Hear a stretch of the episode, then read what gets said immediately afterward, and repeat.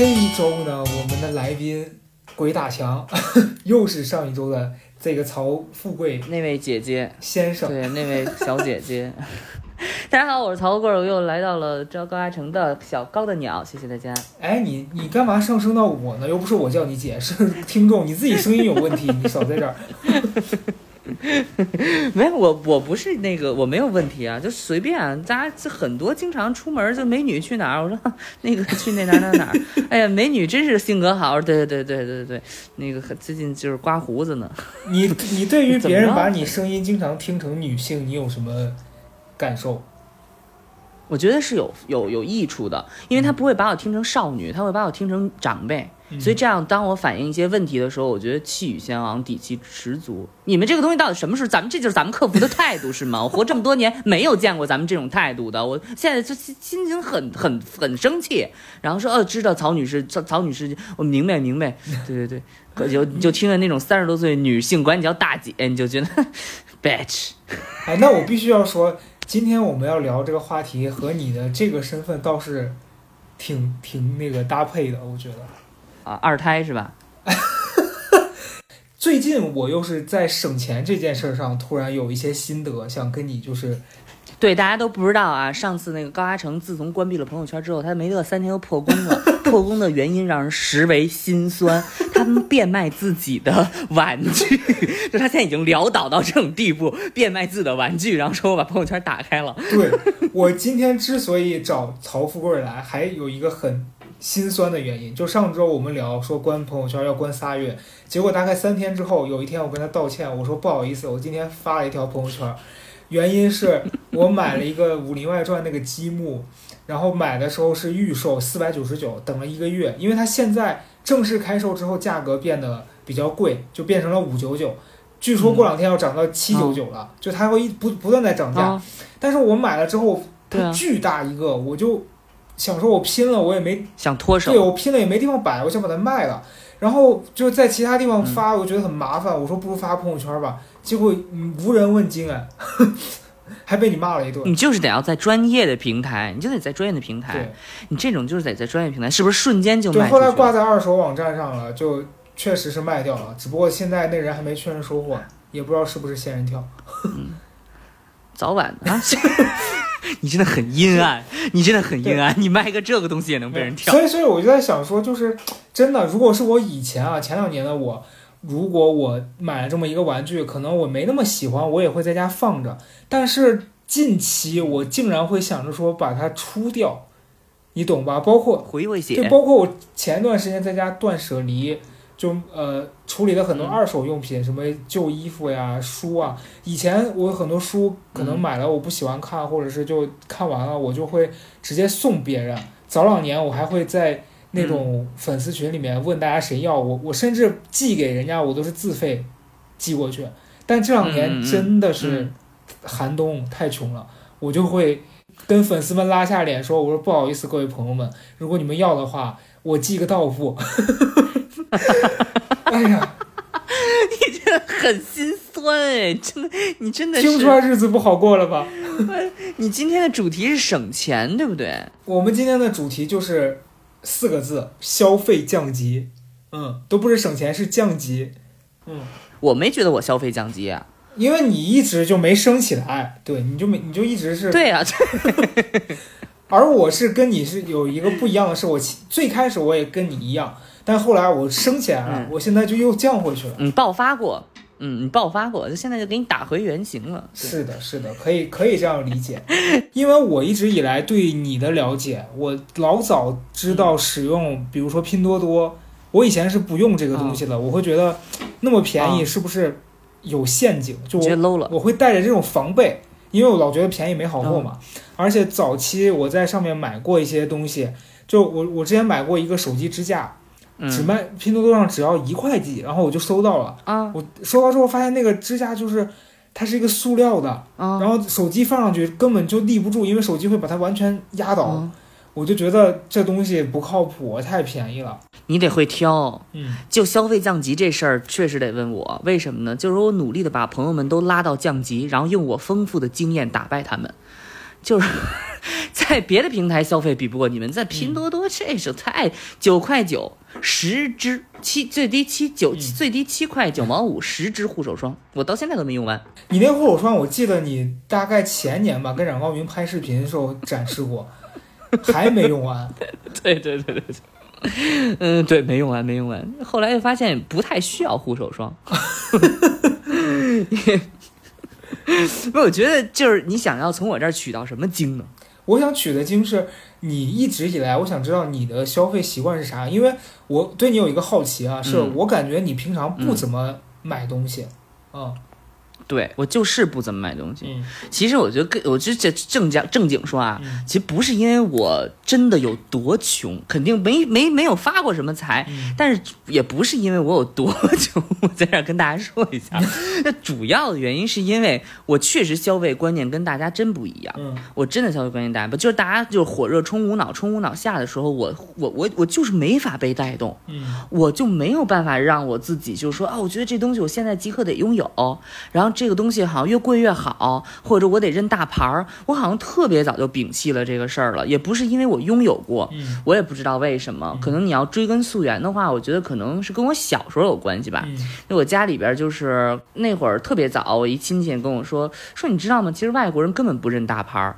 然后当时就是你想零几年那会儿，咱们还觉得什么阿迪耐克特火呢，啊，觉得特别这也是品牌标志。然后后来人家跟我说，啊外国人根本不认大牌。我说哎，为什么呀？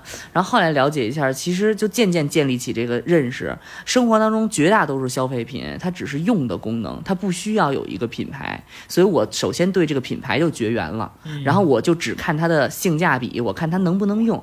然后再后来呢，你就发现，如果你没有一个这个价值排序，就是你觉得这个呃某东比某宝优越，某宝比某多优越，你如果把这个价值排序丢掉，你会发现所有这些产品全部都是扔在那个市场上等你去挑选的，嗯就没有这个价值排序，没有优劣，就只有这个性价比。嗯然后回到性价比，你说你生活当中你到底需要一个多么精致的东西来抹在手上？它就是个护手霜。嗯那唇膏那就是甘油，那就是维 E，，没有区别，就是这么回事儿。嗯，我觉得我就是看透了物质的本质吧。你你的那个人生当中就没有出现过这种情况，比如说有一些沐浴露，它那个味道就是特别香。当然，你可能买一些、买一些特别劣质的，它也会刺鼻的香。但是有一些，嗯比如说那种六七百块钱的，它就是有一种所谓的高级的香味。你对那种东西，比如说你单纯喜欢那个味道，你会为了它花那个钱吗？不会，为什么？就是因为我觉得那个味儿只有我闻见就没有意义。但是那个味道不就是给其他人闻的吗？就是你你洗干净，然后跟朋友一起聚会，香香的。身上的，你你你洗身上的香味儿能留多久啊？你有那钱，为什么不不弄能弄一香水儿呢？哦，所以就是你还是比较在意这个事儿具体它用在身上的那个实用的感受，就是它，对，就是性价比。嗯就是性价比。洗沐浴露的点就在于，就我最看重沐浴露的点是不能伤皮肤，除此之外其他都不重要。不是真的呀？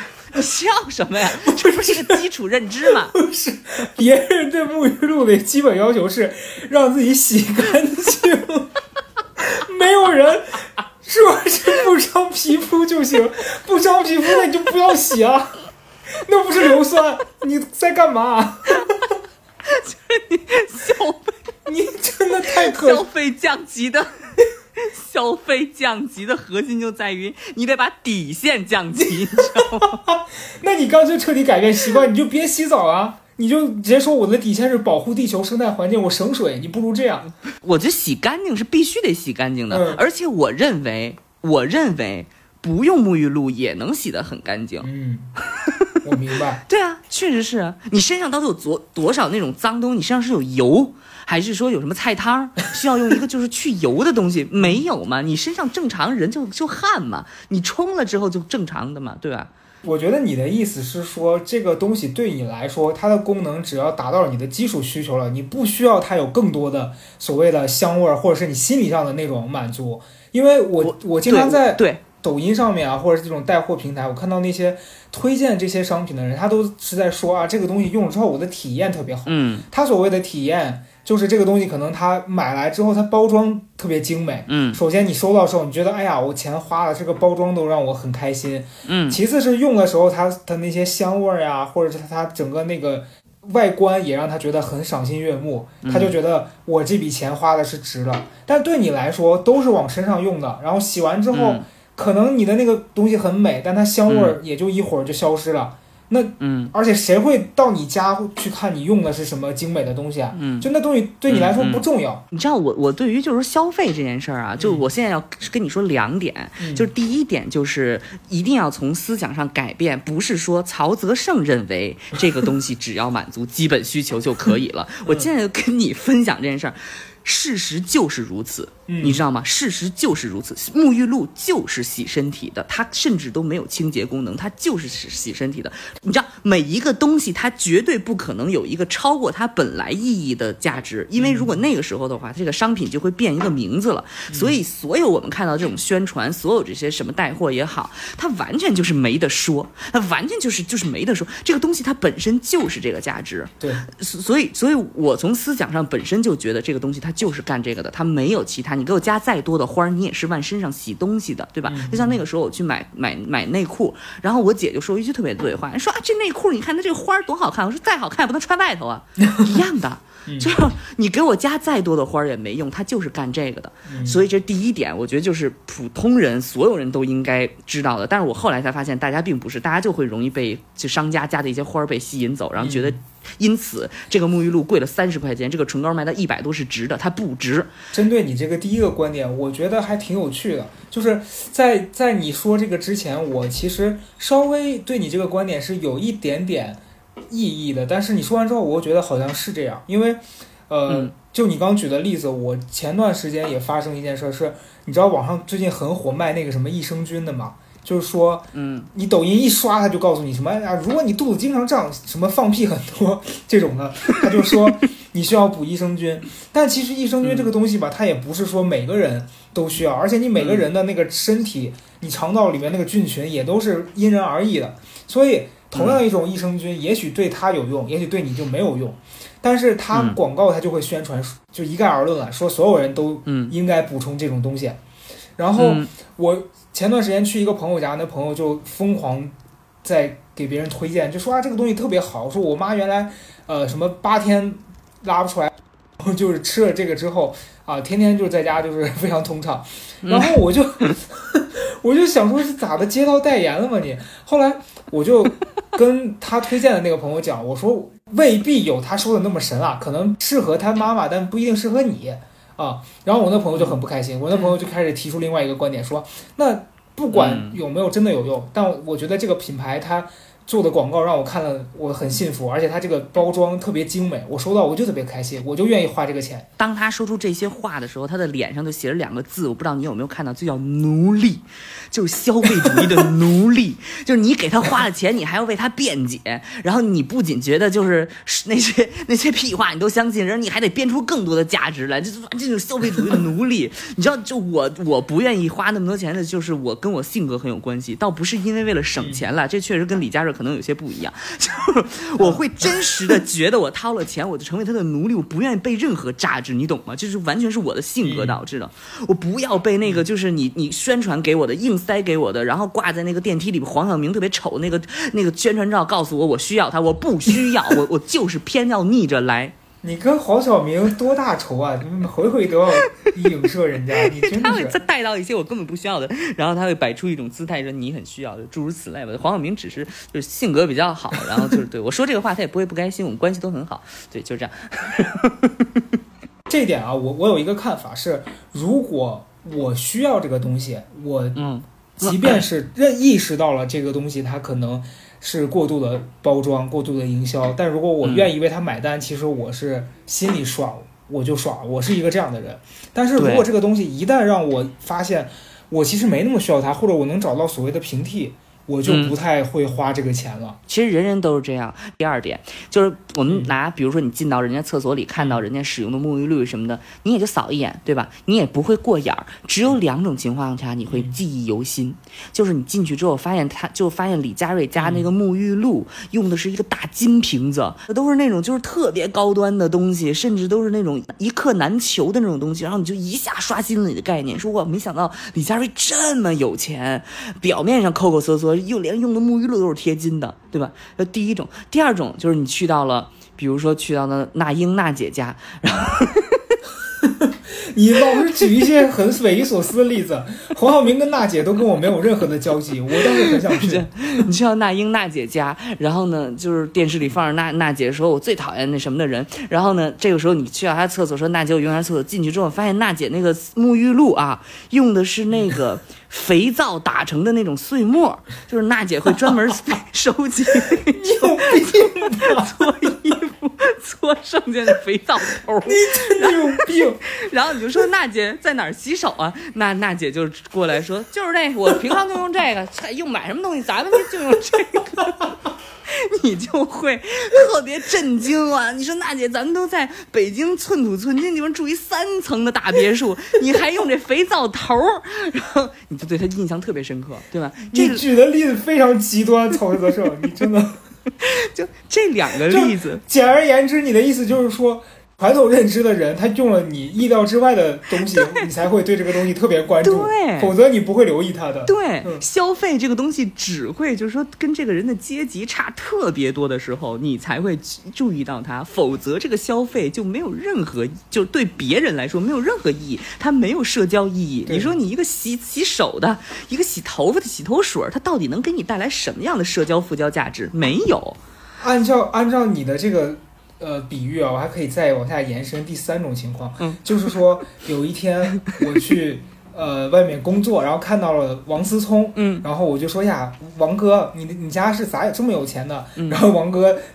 说着说着，从我面前把我喝完的那个零度可乐的罐儿拿起来放地下踩了，然后，然后踩完就说，就是这样一个一个赚来的，是这样吗？对你以为李嘉诚的钱就是这么来的？你以为？你知不知道你？不要再放屁了，我没有在放屁，求求你了。我没有在放屁。OK，OK 李嘉诚的钱就是这样来的。你知道他关于就九十年代对他的采访，李嘉诚说我是怎么做到今天世界首富的？我怎么做到香港首富的？就是我所我连饭我都是吃多少做多少，然后我用的手指都是一块一块的。然后陈小春演过一部电影，讲的就是里边有一个陈小春他爸爸就是在用那个就是购物狂那个，就是陈小春和张柏芝。然后陈小春的爸爸是不是地产大亨嘛？原型就是李嘉诚，就是他一边谈话一边把那个手指撕成三块儿，然后去分来用。他就是这样啊！你以为他的钱就是这样一点点攒起来的？然后当然后来他搞投资，他第一桶金就这样搞起来的呀！就不要看不起这种抠抠搜搜。所以我觉得每一次李嘉诚从别人家里逃的，我就觉得一世界首富在发光。我觉得 双桥首富在发光。也不一定啊，但是我觉得这点是对的。就我发现，其实我们身边也有这样的朋友嘛。那你看徐老师嘛，就我们共同的朋友，他不也是，他他就是，倒不至于说是一个瓶子一个瓶子，但他确实在花钱上面，我觉得有我非常敬重的一点，是他不该花的钱，他绝对一毛都不花。不不不不，徐老师是另外一个境界。徐老师是能占的便宜一定要占，他已经不是说不该花钱，他是能占的便宜的。每一次出去吃饭，没有一次不找服务员的麻烦，然后要要人家那个可乐，要人家那个白给的那个料。这点不是我说的哈，我可我可没有这个意思啊。徐老师要是听到的话，曹德胜说的啊。我怎么了呢？我怎么了？对我也是这几年吧，就我觉得我我从工作刚开始赚到钱和和拼命的花钱之后，我到这几年有一个阶段性的改变，是我发现以前我觉得别人抠抠搜搜，在我眼里所谓的抠抠搜搜啊，我会觉得嗯，至于吗？你挣的钱嗯不就是为了让自己生活变好吗？你干嘛要让自己那么抠抠搜搜？但后来我发现，其实很多人不是说他真的就是抠，他是觉得同样是花钱，可能以前我也尝过那种，就是花了钱然后一掷千金，很、啊很爽那种感觉。对啊。但后来我发现，我花这些钱并没有换来同等价值的体验，所以我就你说的太对，不愿意再花这个钱了。我多花一分，我都觉得是冤枉。我觉得这点让我确实是觉得人就是应该这样。你知道我刚刚录节目的时候，那个时候就是我大学大四嘛，嗯。大四那时候，你想我一个工科学院，我们家也不是很有钱，我家就普通普通，真的很普通的家庭。嗯。我那个时候就有就就那个时候录节目，好像就是就一天一万块钱，嗯。我就在那录一天，然后四场嘛，一天就一万多。然后后来我就连着，你想录了一星期，我手里就有钱了嘛，嗯。我就带着三万块钱去了外面玩儿，嗯。我就出第一次去旅游。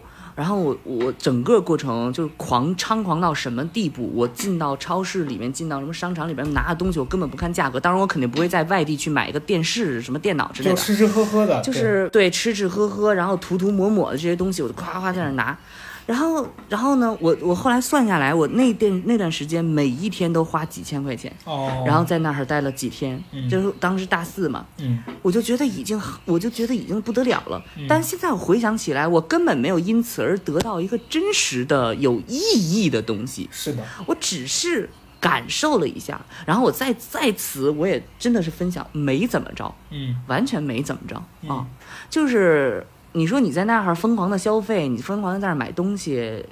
就因此而成为了什么什么一个重要人物，肯定不会。然后你会因此而得到柜姐高看一眼吗？她工作就是这个，对，就是那你说，那你说的意义到底是什么呢？嗯然后后来我就反思，你说我要把这个钱留下来，我真的去做一些对我自己有价值的，比如后来我去上学了嘛，嗯，我也是攒了同等的钱，我去上了学，我觉得这钱就花的太值了。是的，对，就是嗯你讲的这个事儿，我也有过一样的经历，就是大概在一八还是一九年，应该是一八年吧，当时也是那个时候公众号如日中天嘛，挣钱非常的嗯可观。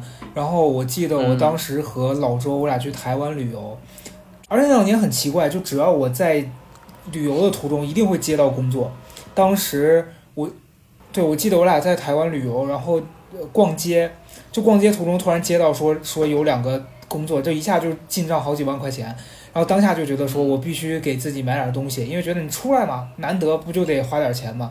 但当时是我我俩认识的一个，就原来也录过《康熙来了》的一个那个那个柜姐就对她她在她她在巴黎世家当时当柜姐，然后就邀请我去他们店里面玩儿，然后去了就疯狂给我带货，我在她那儿买衣服下来花了得有将近三万块钱吧，两万多三万。妈呀，对，就当时嗯对，当时你就觉得这个钱是你，你就一时冲动，然后消费也完全没有考虑这个东西到底是不是就是花这两三万块钱是非常值得的。然后买回来之后，你现在回想起来，回想起来那衣服长什么样儿，都还记得吗？哦，我我确实是记得，因为为什么呢？因为它质量真的非常差，就它是一个明黄色的卫衣。就如果关注我很久的朋友，有可能之前还见我穿过，在视频里面，它的那个卫衣不是有两个那个就帽子下下面的两个那个带子嘛？然后带子它是那种就是毛线的，结果后来的整个就烂掉了，就就完全比那种一几十块钱的衣服还要质量差。得到，你看你整个事件中得到的，可能就是工作和旅游本身得到的，要远比这件衣服给你带来的更多。是的，我后来在想，你说你那两三万块钱，你留着，你可以再去两次。以当时我们去那一趟花一万块钱嘛，我可以再去两次那个地方了。我我两次我可以去不同的它的那个岛上去看不同的景色，我为什么非得买一些这种衣服？嗯，对啊，你有不同的见闻嘛，对吧？对。你有不同的理解对这个这个外部的这个世界，所以就是说，你对那个东西的探索也好，就我们每一个人对那个东西探索也好，就后来我就发现，就根本不是嫁接在物质上的，对。就根本不是嫁接在这商品上的，所以我我真的就是觉得没意义。对。然后我就是一反蛮蛮反反这个什么的，嗯。我对我自己使的东西也都特别金庸。你就没有说因为别人有一个比如说很贵的包什么的嗯这些东西，嗯有过一点点冲动说我要买一个这样子的东西吗？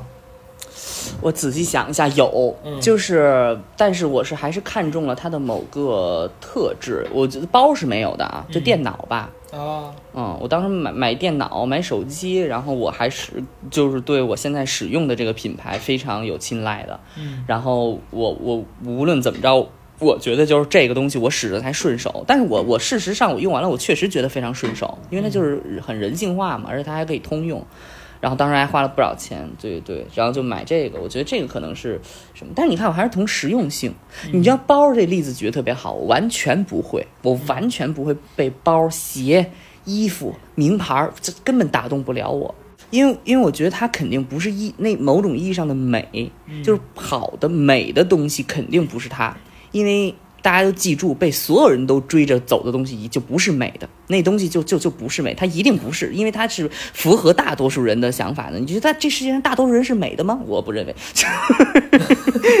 大概大概就是这意思吧，就是每每个人将我们都有一些就是认知的局限，对吧？但我们求取了一个公约数。那么在这个有局有每一个人都有局限的公约数里面，这个东西肯定不是他所宣传的那种那么顶级的美。所以这事儿就就一叉子。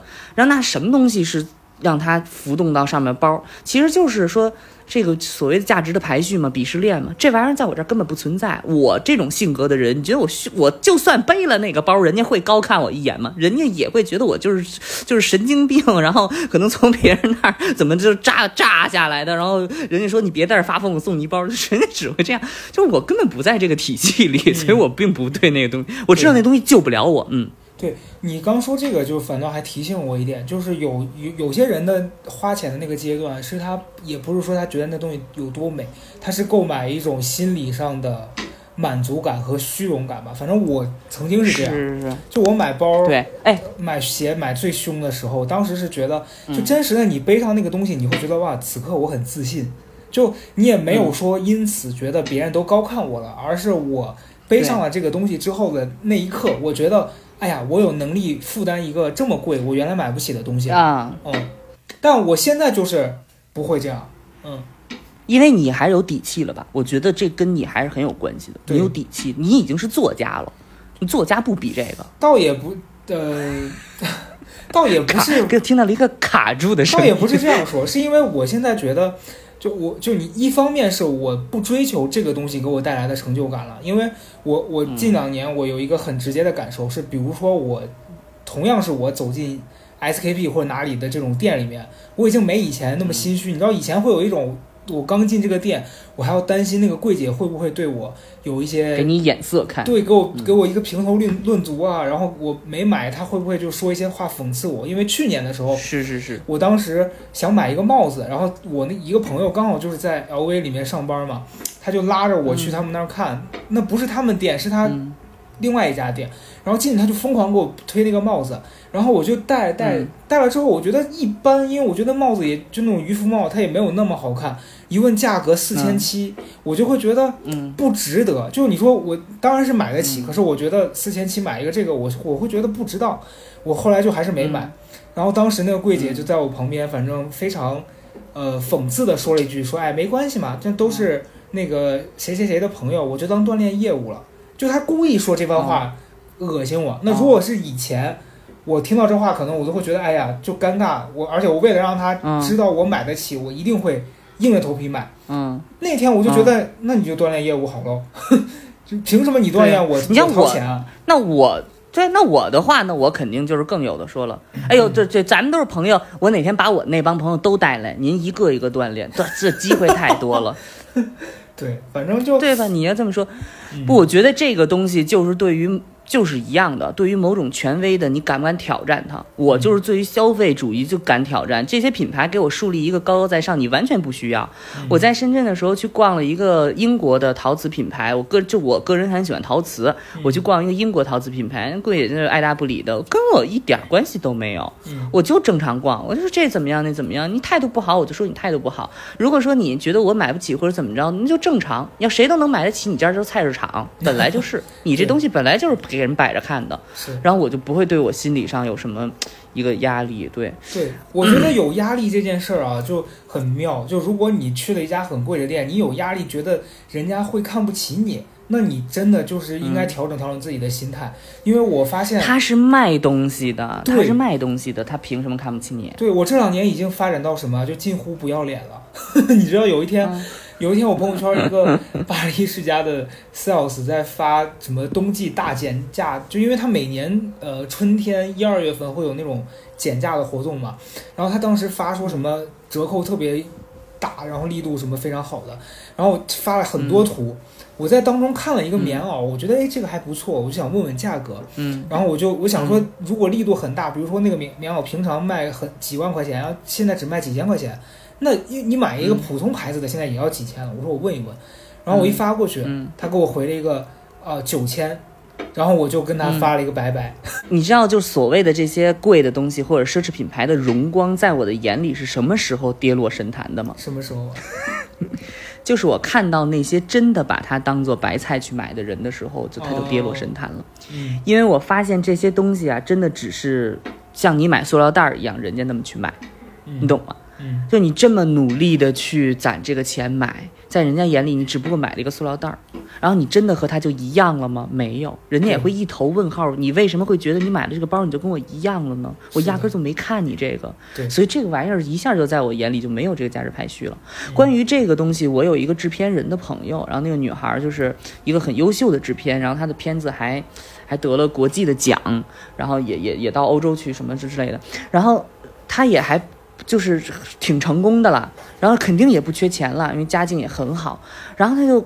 他，你平常看他完全就非常，就是几十块钱 T 恤，然后什么之类的，然后我就说，哎，我我们也不一定每一次谈谈谈到这个，他就说我，他说我很不喜欢，就是咱们的这种这种看人下菜碟儿这种感觉，为什么呢？就是我只有在一种情况下，我才会去买那个很贵的包，然后呢去背。当然对我来说也没有什么经济压力，但我为什么在那种情况下买呢？就是因为你真的发现你跟你聊天的这个人，他就是在嫖你的包。哎呀，你不想跟他解释说，我其实可以有资格跟你聊，我其实有资格跟你谈项目，我不是没钱，你就索性就背一个包吧。就你知道这种，就整个这个环境，他他用这个东西来衡量你，必须他得拿这个东西来衡量你的时候，它真的影响到你的业务和你的工作、你的生活、你的晋升的时候。你再去买，我觉得是 OK 的，也可以，就被迫的嘛。但你说，如果你真的想要拿这个去突破你的什么，这个这个这个这个级别，哎呀，那那就是痴人说梦，根本不存在这件事儿。对，我觉得就你说的这个，我之前老早跟张莫凡也录过一次播客，他当时也说，他说他其实平常买衣服什么都会买很便宜的那种，然后我就觉得大家可能现在这个消费主义会给大家营造一种，就包括你在。各大平台上会看到很多人分享自己购物，然后呃分享自己什么今又消费很多。你小红书打开，到处都是那那些博主说什么啊，今天拆箱什么 LV，然后各个就是一直在给你炫富。有没有想过那些人他买这个东西他就是很轻松的，可能他买十个包就跟你买了几个泡泡玛特拆一样，可能你觉得那才几十块钱，你你拆了你觉得哎呀我这跟人家怎么比嘛？对那些人来说，可能那包就是那样。因为他赚的也就是也是你的数十倍，所以就是不要拿这个东西作为一个标准来跟自己对比，那是就是没没得比的，真的。庸人自扰嘛，对，就你说东西便宜是不是好？当然了，同样东西就是便宜就是好。那小学生都知道，三块的苹果，五块的苹果，买哪个呀？买三块的，因为十块钱能买仨，嗯这是最简单的道理啊，嗯嗯，就是这么回事儿。对。所以其实我这几年呃很少买这些东西了，我会把钱花在一些我所认为值得的地方。你比如说，比如，比如说我现在租个房子其实不算便宜嘛，但是我当时是衡量了一下，因为我觉得我大部分时间都是在家的嘛，就我尤其是最近这段时间，你又不能出门，你每天都在家里。嗯我我在家，我肯定是想要有一个比较舒服的环境，因为我工作也要在这儿，嗯然后晚上睡觉也要在这儿。那我这个钱花在这儿了，可是它能让我每天心情很好。那如如果我现在为了省钱，我租了一个很破嗯很老的小区，那你就要面对很多会让你心烦的问题，比如说隔音啊，没错，还有对住的环境不好啊，然后小区里面居民的素质啊，各种就所有的这些东西，你会觉得以前花的钱虽然说买了那些东西，它让你获得了所谓的心理上的快感，但你现在把钱花在另外一个地方，它能让你获得实际的舒服的体验，我就觉得对，这个钱我是愿意花的，虽然挺贵的，对你知道嗯，对，你知道我的梦想就是搬到农村去生活，嗯就住那种特别简单的房子，嗯因为我觉得那样的就就是自由。什么自由呢？就是你一个是身体上的自由，再有一个就是你整个消费上的自由。我不需要 base 在大城市里了，我也能养养活自己是啊。就像你，比如像我们最近有的时候在群里边聊，说是不是可以换一个城市，或者换一个，就是你发现你的工作或者你现在的能力不要求你非得 base 在这个城市里，你在线上也能完成你的工作，其实就是对于你的能力的一个。认可，所以某种程度上，消费降级其实是你整个人在升级，因为你不需要花那么多钱去做这件事儿了，嗯，那些东西会来找你了。对，就我觉得这是好事儿，真是一个好事儿。对你这个视角确实还挺挺不一样的，我觉得有一定道理。就当你不诡辩嘛，其实其实本来是买那个七七块九的那个破破护手霜，竟然能说出这么大的道理，对。就是精神上晋级了嘛。对，但我觉得也也很难得。有些人真的有那么多钱，但他不快乐。我我最近就你说换城市这件事儿哈，我我我最最近嗯老是在干一件事儿，因为有时候闲都没事儿，我不是现在朋友圈也没得刷了，然后小红书想自己盖个城市，没那倒没有，小小红书 它也会一直给你推一样的东西，你就会觉得很无聊。我我有的时候你知道我会干嘛吗？我在家刷链家，就是我会去看一看那些其他二线城市啊、三线心真的不小。三线城市的房子。我当然北京不看，北京越看越 emo，因为你发现你不可能负担得起。然后我就开始看那种成都的房子啊，什么那种、嗯什么宁波，就是甚至更远、嗯，更远一些那种、嗯那种那种万宁。嗯然后看了之后，我觉得哇，好好啊。可是，一想，现在即便是真的让你去，你你会愿意花一笔钱就真的定居在那儿吗？你好像也觉得不太行。但是我看了之后，我愿意，但我没能力，你知道吗？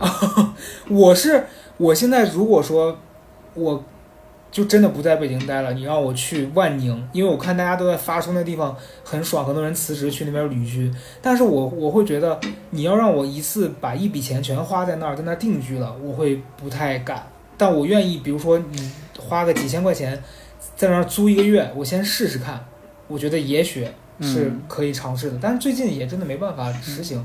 所以，所以你觉得像，我觉得房子可能是一个另外一回事儿吧。我觉得嗯房子就它还本身有一个投资的意义，对，然后包括其实越不自由的人，或者越对自己就是战战巍巍的人，他越会选择大城市，因为它保值嘛。我觉得这个确实是另外一个问题。对，就就但是但是其实如果说我们日常吃吃穿穿戴戴这些东西一定贬值的东西，那你说你干嘛买一特贵的呢？是的，你你买的越贵，跌的越狠，对吧？对。没错，我跟大家讲，就这个消费性价比呀、我说实话，最值得的、最值的这个消费性价比就是报课，就是去这个上课。因为你想，你花这个几百块钱，一下你半个月、三个月的工夫全没了，然后你接下来每天都要为此而心烦，每天都得上课，还得逼迫着自己，然后还得心里觉得自己有点获得。你好好上呢，你就真有获得；没获得，没好好上呢，反正你时间也没没法干别的了，就就还帮你省钱了，就特别好。我就你知道，我那会儿 把那个钱充到那个什么买的那个听听听书的那个平台，然后那个去听那书，我就发现哎太值了，一百多块钱一年，你所有的空闲时间你都可以去听书，你听不听，反正这段时间你也不会去刷淘宝了，就省钱了。我觉得这这简直太值了，特别好，就是一定要找这种把你的时间都打发了，当然没花多少钱的事儿，要不然的话，你天天晚上就是在那刷手机，就想变麻烦买东西，消费成为一种娱乐，这就是今天这个。整个的一个发展趋势，对。哎，你知道我真的研究过这个这个这个事儿，嗯。我真的研究过这事儿，就是消费成为娱乐这句话，你想想知你就知道它有多可笑，因为消费本身其实应该是就是满足我们生活日常需求的，对吧？是的，就是你饿了就买吃的，冷了你要买衣服。但是今天其实消费变成了一种娱乐，就是你买的这个东西跟你没有关系，你买这东西也用不到，而且也必然会浪费。但是它唯一的价值就是你在付款那一刻给你带来的那个快乐，就是消费的娱乐化，会造成非常多的浪费。对你说的这个，因为我真的经历过太多了。你比如说网上有这种推荐，说什么这个东西是时针什么什么什么的天花板，买了之后有特别特别不一样的体验。比如说我最近买了一个什么洗地的一个一个那种清洁剂，他就告诉我说什么啊用完之后家里地板什么焕然如新。后来我买回来，我发现它跟我用水拖真的没有差别。我就觉得自己太蠢了，因为人家一句话我就我就上当了。然后对，那我对此做出的改变，是我后面再看到这种让我炸一下，我就会哇好心动，我就会不会立刻在这儿下单，我会先看评论，嗯然后其次是我到其他别的平台去搜。你像今天早上就是我买了一个那个清洁洗衣机内胆的那个洗剂，它当时号称什么六幺八有活动，呃六瓶是一百四十多，我今天在、嗯。在某东上面看到一模一样的东西，三瓶只花了三十块钱，我就觉得嗯。你你知道，就虽然说可能对我来说，在那儿买直接买可能所谓的省事儿，但是我嗯。多走这么一步，我买到同样的东西，而且就是没有浪费我多少时间，就为什么非得要嗯。相信他呢一下就告诉你说啊，你买了你就获得了巨大的实惠，你然然后还有很多那那种博主会教育你说啊，你去计算什么这种优惠券和各种打折方式，其实是在浪费你的时间成本。我想说。嗯，我我是谁啊？我时间有那么值钱吗？我我真的是真的不是，哎，我跟你讲，我知道你说的这个，嗯我在这件事情上占有更加主动的优势，嗯知道是这个立于什么不败之地吗？我的时间成本是用来干什么的？不是嗯用来省钱的。嗯我的时间成本是为了帮这个市场淘汰那些只会说不会做的品牌的。嗯所有的人如果都只听着你们的宣传去买东西，那就是谁会说谁卖的好，那东西一定好不了。就是所有的人都冷静消费，市场上才会留下那些真正好的东西。你们那些假品牌、你们那些坏品牌都去死吧！嗯就是这样。所以我是抱着一个净化大家的生活环境的原则去这个这个什么去的。但我 不去得不浪费时间就你前面几段总结的，我都觉得非常好。到这一段开始，我觉得你有点发疯了，就是有一种你你是谁呀、你给我在这儿大放厥词？不是你每一个，不是你每一个人，大家都这么做的时候，你想这市场上留下的货肯定都是杠杠好货，嗯，是吧？倒也你就爱较真儿的那个德国人、日本人爱较真儿，他们的货就是最好的。为什么？因为他们消消费消费者最难欺负。嗯，我有一个问题，是你现在这个阶段，你会给自己立一个所谓的什么？我每个月支出多少，或者我今年年底我要挣多少钱这种目标吗？不会，你完全我不会、啊。我我啊，我最近阶段有，我最近这个阶段有，因为嗯最近我又想上学了，哦，想去学什么？我又想厨师还是什么？就是去学想学英语，哦就，是我英语学习能力太差了。嗯然后我自己学有点学不上来，所以我就想要报个课，哦这个时候我才有挣钱的目标。嗯哦，除此之外，你看我平常就懈懈怠怠的，我就无所谓的。嗯嗯嗯，因为我是这样，就是其实以前基本上没有一个比较明确的说我我每个月我要攒多少钱，因为我也没有特别大的目标，说我一定要呃买一个房子啊或者干嘛这种的阶段性的大目标，所以我会觉得给自己立这个省钱的目标有一点让自己太被限制了。嗯可是这一两年你会发现整个不是大环境也不好吗？那你的收入嗯就比较有限。你嗯如果再不省的话，可能你确实这个钱进来就就没有了。但你的开销应该确实挺高的吧？因为是你你要租一个大的房子，然后你还养狗，是的，然后你还要维持一个相对比较活跃的物质生活，就就还挺挺挺开销，应该还挺大的。但我现在这个活跃的物质生活也是有一定改变了。就你逐，渐在缩水嘛。对，逐渐在缩水。因为近期我比较明显的是，你知道，我我这个月我看了一下账单，我不知道你是怎么样的。我这个月，呃，目前到今天我花了大概有五千多块钱，就在哦我以、在我以往的消费里面，这已经算是特别低了。因为以前平均一个月就是一万多，多的时候两万块钱啊每个月。对我的天啊！因为那个时候不做饭嘛，就你每天都会点外卖，那你点外卖就是对对对会这也是就会时时而贵，然后时而就你你你也得点别人的份儿，就朋友来家里什么的，就这些支出就是很很莫名其妙，隐形的就没了。但这个月大部分时间都在家做饭，然后你嗯又不太会有这种出门的交通的费用，就以前出门也都打车嘛，就就也很少坐地铁。嗯呃，嗯，再一个是每个月健身还花不少钱，就我健身之前，呃，去上那种这个团值得。对，去那种团课，一节课也都百八十的，然后一个月这些零零总总加起来也就一万五六了。但这个月你想健身又出不去，在家都跟着直播跳，然后在家开始用椭圆机锻炼，呃，然后吃饭又自己在家买菜做，就省了很多钱。然后你就会发现说，哦原来这样的生活方式也还挺好的。就我我未必就是说，假如现在恢复一切恢复正常，我也不一定会说恢复到以前的那个生活，说拼命点外卖了。我甚至觉得现在这样子，好像才是生活本来应该有的样子。嗯，是嗯因为哎，对我觉得你说的特别好，我都有点感动。就是我在感动的时候，是因为我我刚才想到，就是做饭这件事儿。你看，我就去嘉瑞李佳瑞家，嗯就是我真特感动，李佳瑞做饭能做那么好，嗯就是你觉得你觉得是一个那个女艺人也好哈，女明星也好，无论怎么着吧，其实很多女女孩儿我知道的，就就是男孩儿女孩儿都一样啦，嗯，他都他是不做饭的，而他是真的不会做的。对，但是一个光鲜，看上去很光鲜，然后然后又在事业上挺努力的李佳瑞，他做饭也能做的那么好，就是他是一种，他去某种程度上，他确实是一种能力的体现。他有一个能够掌控自己生活的能力，在在做饭这件事情，对吧？是，然后他就省钱了。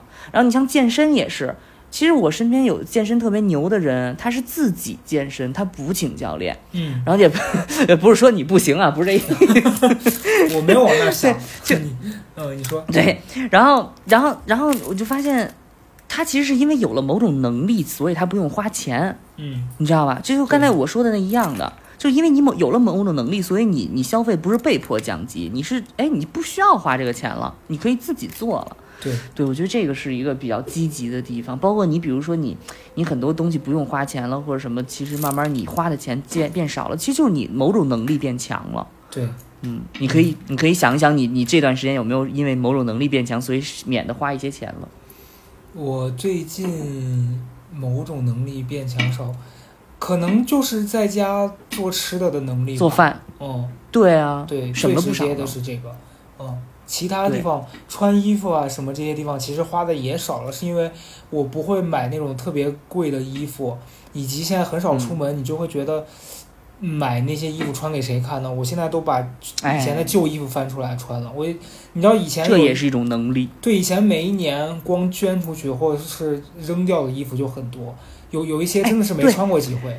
我我我我看了一个，就是那个就是在短视频平台看到了有一个艺术家，嗯。然后那个那个大姐是个艺术家，是国内非常有名的一个艺术家策展人，她嗯老公是个艺术家，她本人绝对是很有钱、非常 rich 的一个人，嗯。但是她穿的衣服就是三四十块、五六十块，嗯。然后呢，别人就一直问她说你这链接在哪儿，或者是问说你这是什么牌子，她说这没有牌子，就是我自己搭出来的。嗯。你这是她在审美上有了这个能力，她就世界上所有的这些衣服全部是你的材料，在你的身上进行一个重组，就他不需要再花钱去找什么品牌什么，就我觉得这这挺好的。我的目标就是这种，就挺好，自己搞挺好。对，对，所以我其实觉得，呃，当你自己不会被外界的标准，就是说什么啊、你有名牌啊这些东西，就是显示了你的身份啊、地位啊，以及你自己在自己的整个生活空间里面找到了一个让自己非常舒服的感受之后，你就不太会去通过花钱来让自己体验到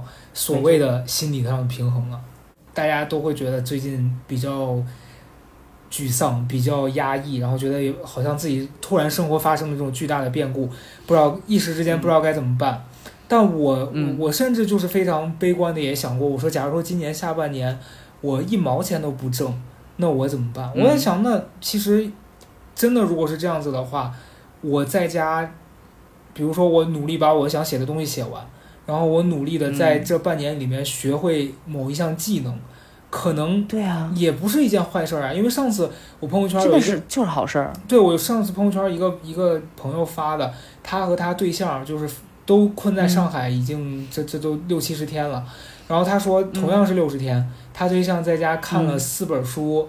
然后，嗯。呃，看完了两个特别长的纪录片儿，然后写了一个什么什么东西，啊，然后他每天就躺在那儿发疯，拍一些那种歇斯底里的视频。你知道上一次就是这种时间的时候，也就是好像是一九年年底吧，还是怎么着吧，反正其实差差不多，就是冉高明就是也是在在在家里边待了一段时间嘛，然后他在家里边就做了两件事儿，特别高兴的跟我分享。第一件事情就是他大锻炼厨艺，他把原来那些想做的没做过的菜都做了一遍，而且还不错，还很高兴。然后第二件事情就是他对于归纳这件事情精进大涨，就是技艺精进。你看上咱们去他们家，他很高兴的，就是分享说，你看我最近收拾的很好，这些都是生活的能力啊。你平常如果不锻炼这些东西，你乱糟糟的或者怎么着的，他就是毋庸置疑是你可以用钱来解决，但是那不是你就是能力傍身的一个体现。但是现在你有这个，我觉得就挺好的，就是你在这件之间经济上。可能是一个停滞状态，但是并不意味着你的人生就停滞了。你消费降级了，并不意味着你的人就降级了，就是这样。所以，当这个过程所有人都在家里边，或者所有人都经济上停滞的时候，也就是大家降温，然后看看你还有什么地方要补足，蛮好的，非常好，我特满意。我们可能也当然知道，在现在这个环境下，很多人过得非常辛苦。就我们可能说的一些情况，是我们都在往一些比较积极的方向在聊嘛。那有些可能朋友他是现在也许什么吃喝方面都会受到影响了，那那有些事儿真的是没法抗衡的。但是对于我们这部分，现在可能只是目前在精神方面有很大的困扰，以及你在物质方面稍微受到了一些影响。那我觉得这部分你真的是应该让自己的精神升级。就是我刚想听，突然想到，就是说，其实我们是在消费降级，但是我们应该让自己的精神层面升级。就是我们不再会为以前那些非常简单的快乐而快乐，就是我们会让自己通过一些别的事情，就原来你可能不会做，但这段时间你有充足的时间去改变自己的生活状态。你现在这样做了，然后通过这个事情获得了快乐，我觉得就非常的开心的一件事儿了。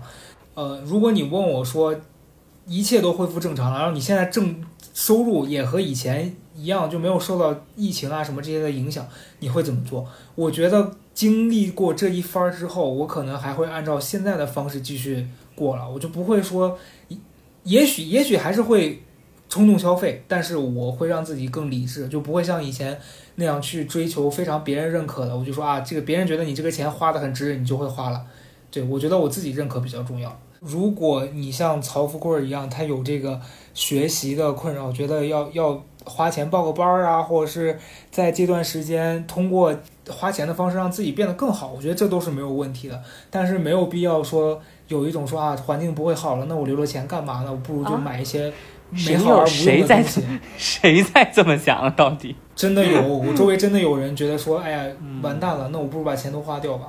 你说的很对，就是你说，比如说房子很贵，然后大家就开始就进行了轻便的快频的消费，就是这个道理，一样。但是你不能因为那个东西变得远不可及了，你就觉得自己的手里的钱也没有意义了。它能给你带来远能你想象的更多，你还是要对，把它物尽其用了。嗯，对的，所以就是最后想跟大家说的是，如果你也有类似的困扰，希望我们今天聊的这些多少能给你点帮助吧，哪怕让你少花了一块钱，我们也算是行善积德了。就是，而且也希欢迎大家就进群，是不是？有很多那高压城不要的东西卖，你们也可以卖。